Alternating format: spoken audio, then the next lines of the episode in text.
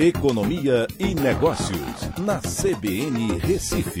Oferecimento Cicred Recife e Seguros Unimed. Soluções em seguros e previdência complementar.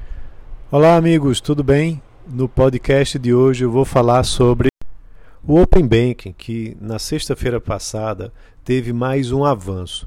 E muito importante, né, porque você vai ter aí uma consolidação de dados financeiros permitindo às diferentes instituições analisar e sugerir soluções para os clientes é, de forma mais ágil, aumentando a concorrência no setor bancário e trazendo benefícios para os clientes. Então, é, é importante a gente entender que é, esses empréstimos podem ser aceitos a taxas de juros mais baixas para quem tem o histórico de um bom pagador. E para que você tenha é, esse acesso a, a taxas mais baixas, as instituições precisam ter acesso a, essa, a essas informações para que com essas informações possam te oferecer um crédito mais barato.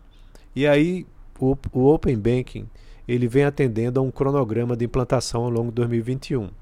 Lá no dia 1 de fevereiro teve a primeira fase, onde aconteceu um compartilhamento padronizado de dados entre as próprias instituições financeiras.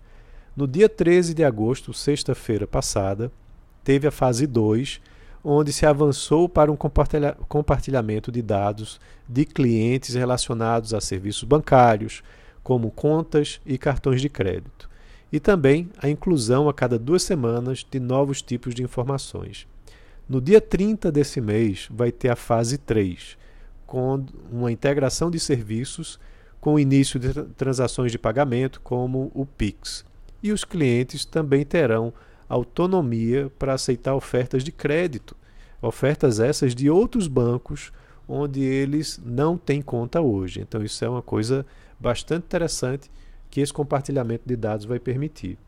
Na fase 4, a fase final, ela vai ter é, conclusão no dia 15 de dezembro e vai permitir o compartilhamento de dados de serviços relacionados a câmbio, credenciamento, seguro, investimento, previdência e também conta salário.